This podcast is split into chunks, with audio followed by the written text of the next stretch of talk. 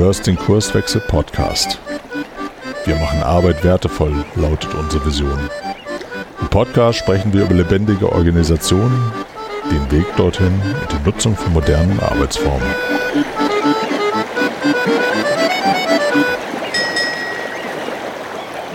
Hallo zu einer neuen Episode. Mein Name ist Caroline Habekost und ich bin Kurswechslerin und heute sitze ich hier zusammen mit meinem Kollegen Benedikt Drossart, auch ein Kurswechsler.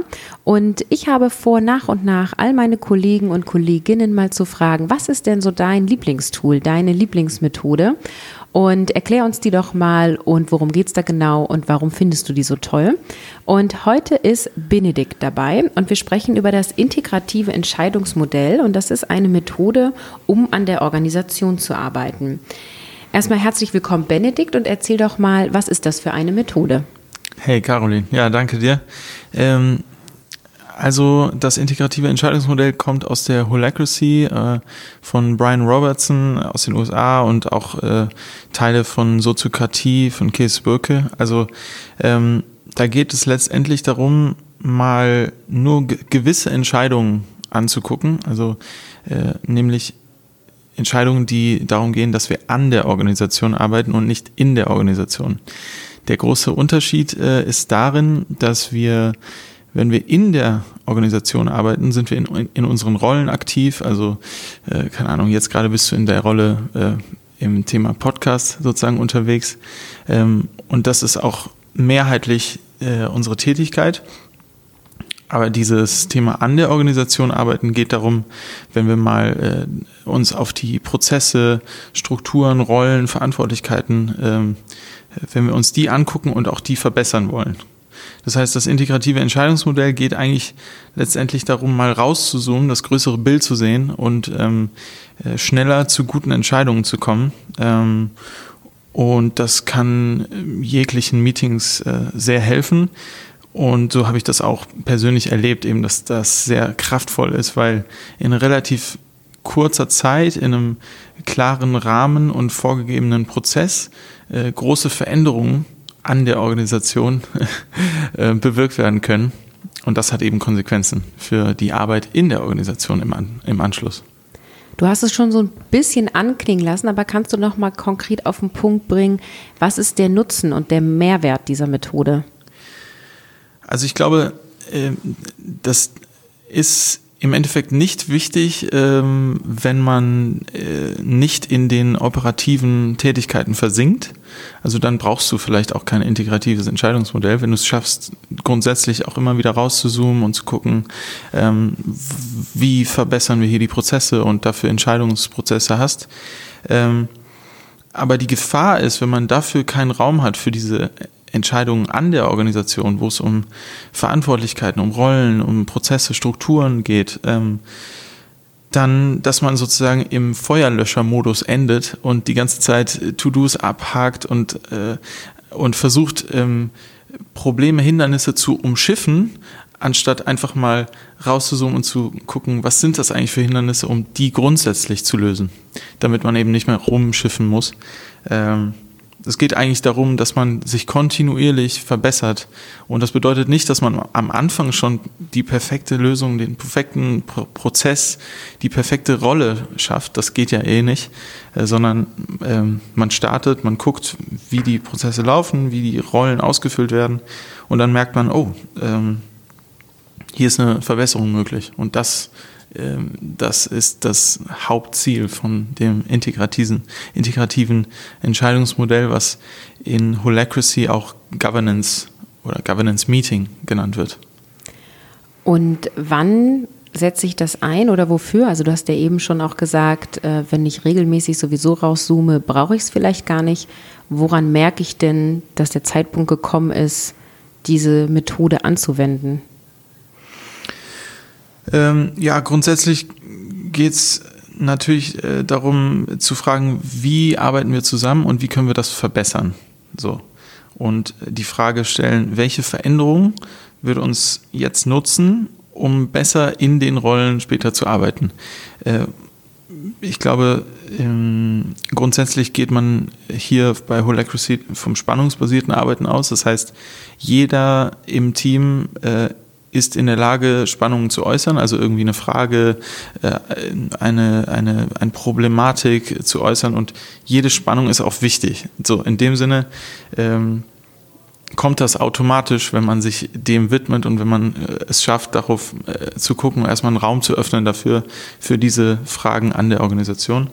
Ähm, und ich glaube, da muss jedes Team einfach selber sehen, also was es braucht und ob, ob der Schuh drückt oder nicht. Dann erzähl doch mal, wie es abläuft. Du hast eben auch schon gesagt, das Team muss das entscheiden. Das heißt, es funktioniert dann immer auf Teamebene oder ist das nur eine Option? Und ja, wie können wir das konkret vorstellen? Wäre cool, wenn du irgendwie so Schritt für Schritt einmal durchgehen könntest. Mhm. Genau. Also, das ist auf jeden Fall ein. Ähm also ein, nach dem Consent-Verfahren, also wer das noch nicht kennt, das bedeutet einfach, dass jemand, der eine Spannung hat, der irgendwie ein Problem äußert, äh, dass der einen Vorschlag macht und im Anschluss werden Meinungen eingeholt und äh, man muss nochmal gucken, wie kann man diese verschiedenen Meinungen integrieren in den Vorschlag. Man muss auch gucken, wer ist eigentlich betroffen, welche Rollen, welche Kreise, Teams sind davon betroffen? Liegt die Entscheidung eigentlich in meiner Rolle? Ne? Und wer hat dazu Fachwissen? Ne? So, und wenn man das alles bedenkt, wenn die richtigen Leute da zusammensitzen, dann kann man diese Entscheidung treffen. Und dann kann jemand eben diesen Vorschlag einbringen, äh, sozusagen Meinungen einholen, iterieren, anpassen und durch ein Konsensverfahren ist am Ende eine Entscheidung, die ganz klar festgehalten wird. Also es gibt letztendlich ähm, fünf große Schritte, die man dabei ähm, durchläuft. Und das beginnt erstmal darum, äh, damit, dass man eine Art äh, Check-in macht bei dem Meeting. Also erstmal kurz ankommen, wie seid ihr da? Ähm, Im nächsten Schritt geht es erstmal um Administ Administratives. Du guckst kurz, okay, wie viel Zeit hast du eigentlich in dem Meeting? Ähm, hat jemand irgendwelche Unterbrechungen, dass er weggehen muss oder sind alle da? Dass man sozusagen da äh, klar ist und auf einem Bild im Team. Dann bildet man die Agenda, das bedeutet, man sammelt erstmal die Punkte, die die Gruppe sozusagen aufbringt. Bedeutet aber nicht, dass man jetzt mit jedem Agenda-Punkt sozusagen die ganze Spannung aufschreibt, sondern nur so mit zwei, drei Punkt, äh, Wörtern äh, sozusagen sich erinnert, äh, sich erinnern kann im nächsten Schritt dann, ist, dann wird äh, einmal dieser Prozess, integratives Entscheidungsmodell, durchlaufen. Das erkläre ich gleich. Und am Ende macht man nochmal einen Checkout, so was musst du noch sagen, um das Meeting gut zu verlassen. Und äh, dieses, dieser Prozess, den würde ich jetzt einmal kurz beschreiben. Sehr gerne. Also, ich, ähm, das Ganze beginnt mit der Spannung. Also man, äh, jemand ähm, erklärt, was eigentlich ihn stört, was das Problem ist, woher er äh, jetzt kommt mit dem Problem und bietet gleich einen Lösungsvorschlag an. Also er hat, er muss sich schon einige Gedanken macht, äh, gemacht haben, weil du kannst nicht in einem äh, in diesem Meeting sitzen und sagen, ja, ich weiß noch nicht genau, wie wir es jetzt anders machen, sondern du musst eigentlich jetzt schon gut vorbereitet sein, einen ganz klaren Vorschlag bringen und den halt der Gruppe vorstellen äh, Im Anschluss gibt es erstmal klärende F Fragen, also nur damit alle es verstanden haben, wo das Problem wirklich liegt und warum jetzt dieser Vorschlag. Äh, in der nächsten Runde gibt es eine Reaktionsrunde. Das heißt, jeder äh, nacheinander hat einmal die Möglichkeit zu sagen, was er für eine Meinung, für eine Reaktion darauf hat. Ganz wichtig, äh, nur jeder darf einmal das sagen, damit, also es ist ein vorgegebener Prozess. Darf ich da kurz rein? Ja. Ist dieses Einmalsagen zeitlich begrenzt oder könnte auch einer zehn Minuten Redebeitrag machen? Ja, das hängt natürlich wieder damit zusammen, dass einer der Moderator vom Meeting sein muss. Also es ist eine ganz wichtige Rolle beim Governance Meeting. Ähm, das ist wie so der Schiedsrichter. Also der versucht äh, nicht dem Team zu dienen, sondern dem Prozess. Und der Prozess muss ja irgendwie mal vorankommen.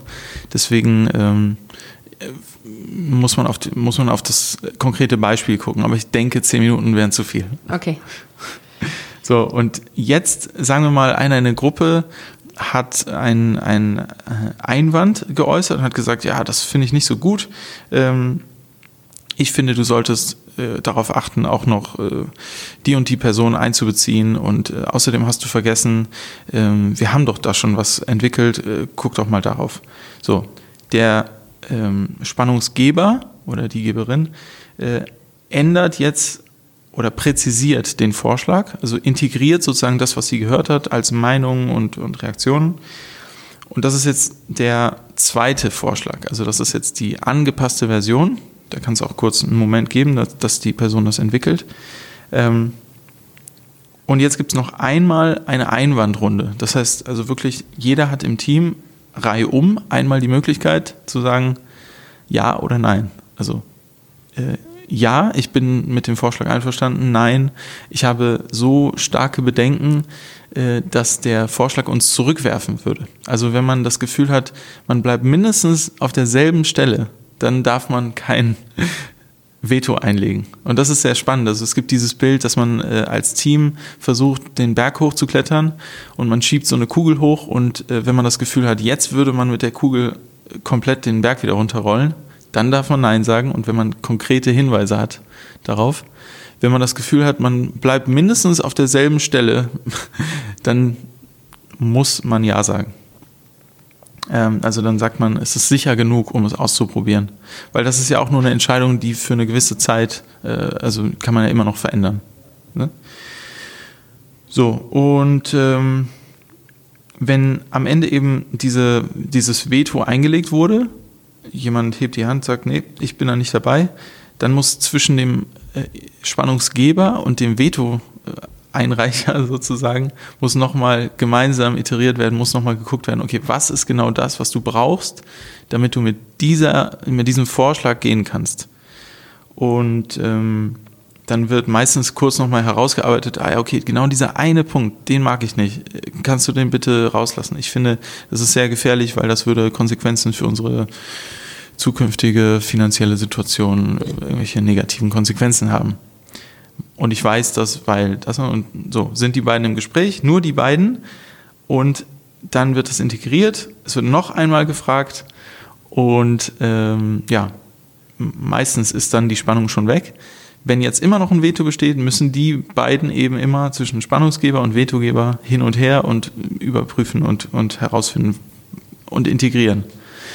Und deswegen ist auch die Rolle des ähm, Facilitators, also des Meeting-Moderators, so wichtig. Also der hat äh, verschiedene ähm, Aspekte, die er sozusagen bedenken muss bei dem, bei dem Meeting. Also er ist Schiedsrichter, er ist eine neutrale Person, er hat aber auch die Autorität, er trägt halt Verantwortung für das Meeting. Er muss auch auf die Zeit achten. Und andererseits ähm, lenkt er den Fokus so. Ähm, also das heißt, wenn jetzt in der Reaktionsrunde zum Beispiel sich jetzt Leute gegenseitig unterbrechen und noch, äh, noch zusätzlich was sagen, ja, ich, ich wollte doch noch was sagen, dann ist es die Aufgabe vom Moderator, da einzuschreiten und zu sagen, stopp, ist jetzt gerade nicht dein, äh, deine Runde, hier geht's weiter. Und das ist halt auch die Aufgabe, so sehr strikt und diszipliniert zu sein an der Stelle. Das ist am Anfang erstmal ein bisschen komisch. Also als ich das kennengelernt habe, äh, war ich etwas überrascht, dass man so abrupt abgestoppt wird und, und äh, fast schon unfreundlich, habe ich das Gefühl gehabt. Aber im, wenn man mal so ein bisschen reinkommt, merkt man, ja, man muss einfach gut vorbereitet sein und auch wach in dem Meeting, weil man hat eben nur einmal die Möglichkeit, Fragen zu stellen, einmal die Möglichkeit, ähm, äh, eine Reaktion abzugeben und einmal die Möglichkeit, ein Veto einzulegen. So, und das ist halt, das sind wir vielleicht nicht so gewöhnt.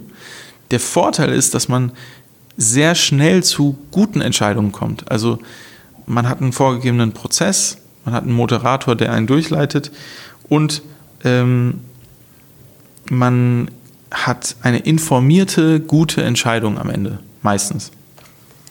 Lass mich nochmal zusammenfassen, was an Optionen rauskommen kann. Das heißt, ich durchlaufe den Prozess. Wenn ich jetzt diejenige bin, die eine Spannung hat, stelle so eine Art Antrag, sage, das ist mein Problem, ich habe die und die Lösungsidee, ähm, dann kann entweder rauskommen, alle sagen, ja, wir machen das so. Oder es kann durch diese Runde eine veränderte Lösung herbeigeführt werden, richtig? Also dass quasi gesagt wird, sprich nochmal mit dem und dem und mach das so. Und dann wird quasi das, was ich an Lösung gesehen habe, nochmal angepasst. Mhm. Oder es gibt die Option, nö, machen wir nicht. Würde, würde die Kugel Genau. zurückwerfen lassen. Das Richtig. sind die drei möglichen Ergebnisse. Genau, richtig. Also es ist äh, auf jeden Fall möglich, dass, ähm, also so wie du es gesagt hast, genau so. Also äh, es gibt äh, eine, eine Entscheidung, am Ende dieser Vorschlag wird angenommen oder nicht. Und ähm, es gibt auch die Option, dass ähm, sogar der Entscheidung, also der Spannungsgeber bemerkt schon nach der, nach der Reaktionsrunde, oh, da habe ich jetzt ganz schön viele Informationen gar nicht berücksichtigt. Ich fühle mich jetzt gar nicht mehr sicher genug, den Vorschlag weiterzubringen. Und der äh, Spannungsgeber kann sagen, hey, äh, tut mir leid, dann lassen wir es. Ihr habt genügend Gründe genannt, die ähm, mich darauf hinweisen, meinen Vorschlag zurückzunehmen. Das ist auf jeden Fall eine Möglichkeit. Kannst du uns mal durchführen anhand eines konkreten Beispiels? Ja, gerne. Ähm, ich habe mal so ein bisschen überlegt, was, was für Entscheidungen habe ich eigentlich mitbekommen. Da sind einige dabei und äh, trotzdem möchte ich jetzt mal eins äh, aufgreifen, was äh, für mich sehr spannend war. Ähm, es geht um eine No-Flight-Policy, die also eine äh, Nicht-Flieger-Regel, die wir eingeführt haben bei äh, dem Unternehmen, wo ich vorher gearbeitet habe, bei The Dive in Berlin. Und ähm, da muss man jetzt dazu sagen, es gab vorher einen Prozess, wo wir ge, ähm, sozusagen getestet haben, schon mal in einem kleinen Team. Wir haben mit äh, zwei, drei BeraterInnen haben wir geguckt, äh, was brauchen eigentlich die Berater, damit sie innerhalb von Deutschland und so 900 Kilometer rund um Berlin nicht mehr fliegen müssen. So Kurzstrecken und so.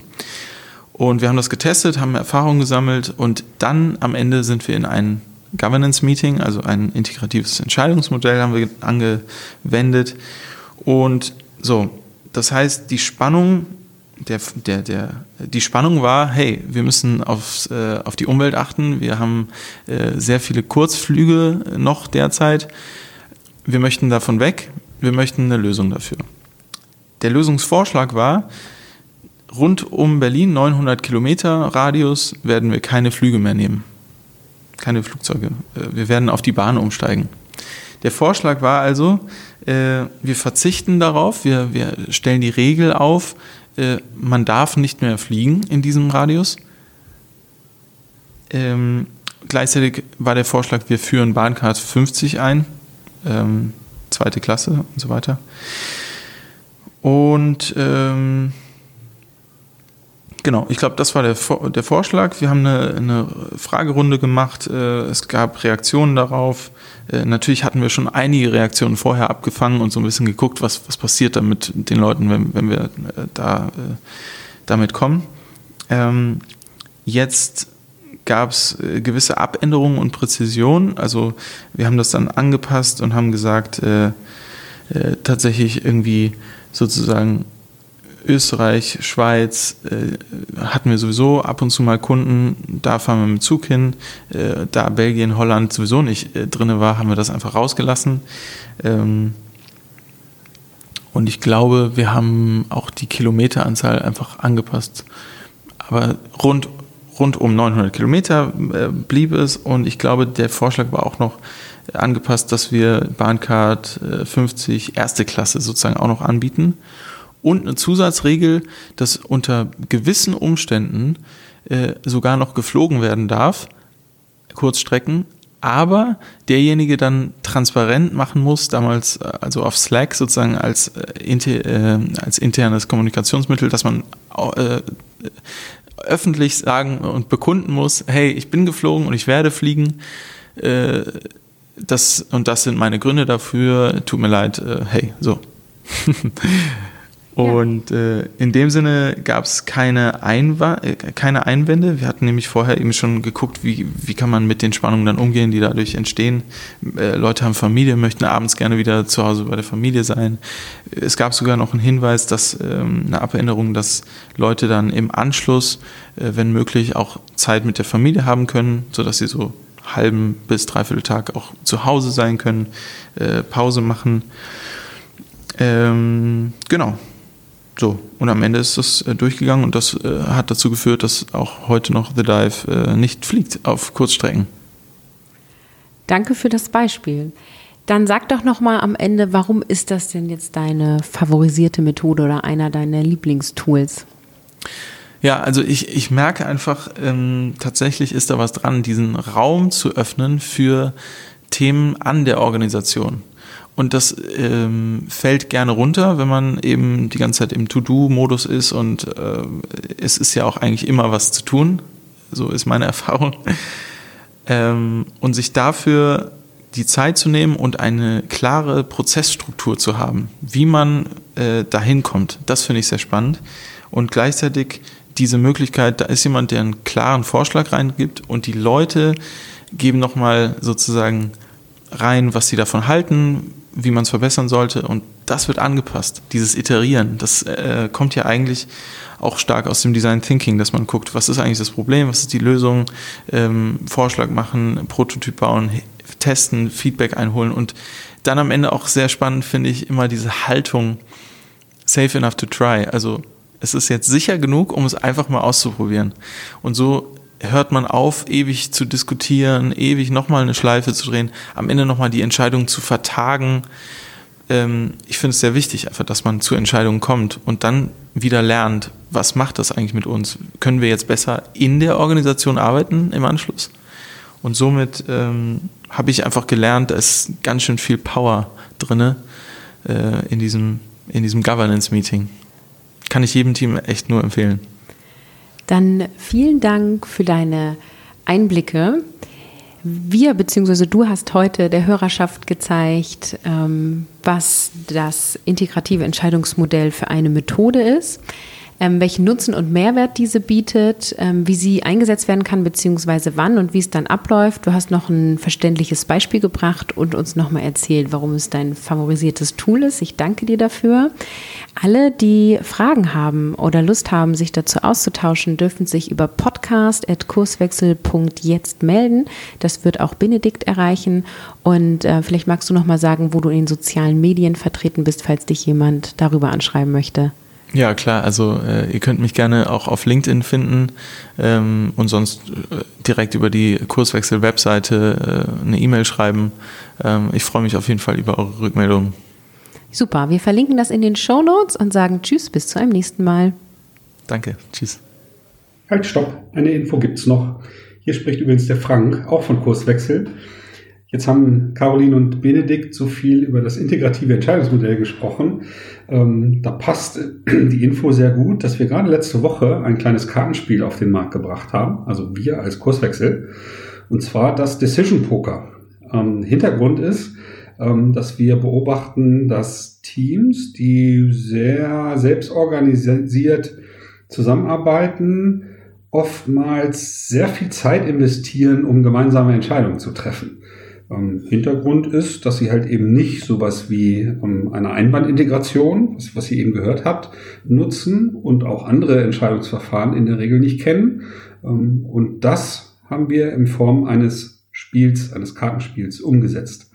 Dieses Kartenspiel ist von den Spielregeln so ähnlich wie das Delegation Poker, wo ja die Frage nach dem Wer trifft eigentlich die Entscheidung beantwortet wird. Und wir beantworten jetzt mit dem Decision Poker die Frage, ähm, wie soll eine Entscheidung getroffen werden.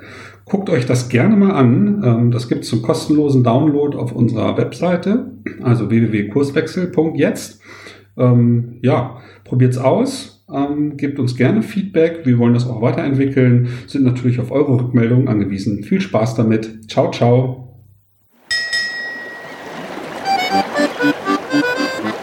Folge uns auch auf Twitter unter @kurswechsler und diskutiere mit uns über agile Themen.